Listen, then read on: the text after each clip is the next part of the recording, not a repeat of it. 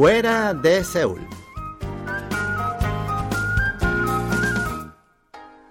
Hola amigos, les saluda Lucas Kim en Fuera de Seúl.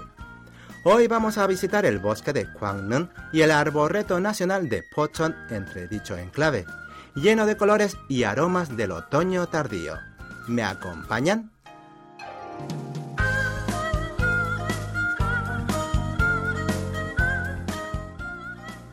Durante la dinastía Joseon, el bosque de Kwangneung tenía por objetivo proteger las tumbas reales de la dinastía Joseon. En 1468, el séptimo monarca del reino, Chongzhou, eligió el lugar para su propia tumba y prohibió el acceso del público a pie al bosque de Kwangneung que rodeaba el área del sepulcro. Los guardas protegían el bosque las 24 horas del día. Durante la ocupación forzada de Corea por Japón, este bosque se convirtió en un sitio de ensayos de ingeniería silvicultora y los árboles plantados artificialmente tornaron la arboleda aún más frondosa. Fue en 1987 cuando el bosque de Kwangneung abrió acceso al público en general al establecer el arboreto de Kwangneung, que posteriormente pasó a denominarse Arboreto Nacional de Pochon. Era famoso por ser el más grande de Corea del Sur hasta que en primavera de 2017 fue inaugurado el Arboreto Nacional de Tegan, el de mayor envergadura de Asia. El bosque de Kwangneung, que permanecía intacto por más de 500 años, es el hábitat natural de miles de especies de animales, plantas, insectos y aves, incluyendo especies en peligro de extinción como la ardilla voladora siberiana y el escarabajo asiático de antenas largas.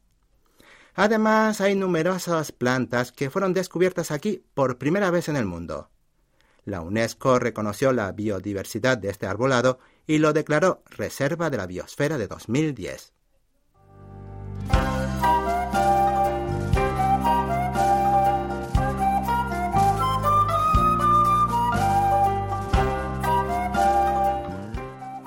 El Arboreto Nacional de Pochon está dividido en 22 secciones especializadas en diferentes tipos de especies, tales como árboles ornamentales, plantas acuáticas, hierbas medicinales y plantas subtropicales.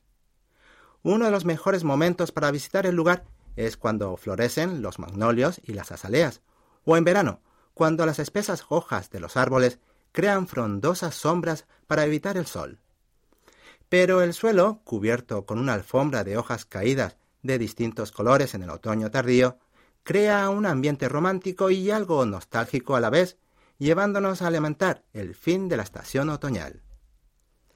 La mayor ventaja de este arboreto es que limita a 5.000 el número máximo de visitantes para preservar mejor la naturaleza.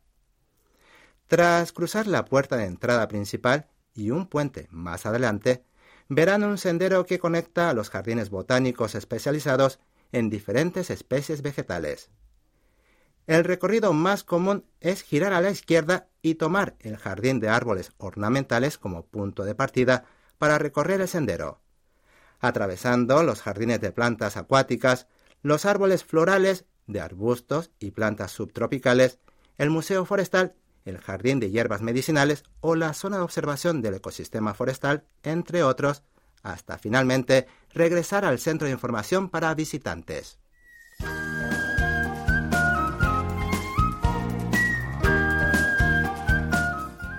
¿Disfrutaron del paseo por el bosque y el arboreto nacional de Pochon?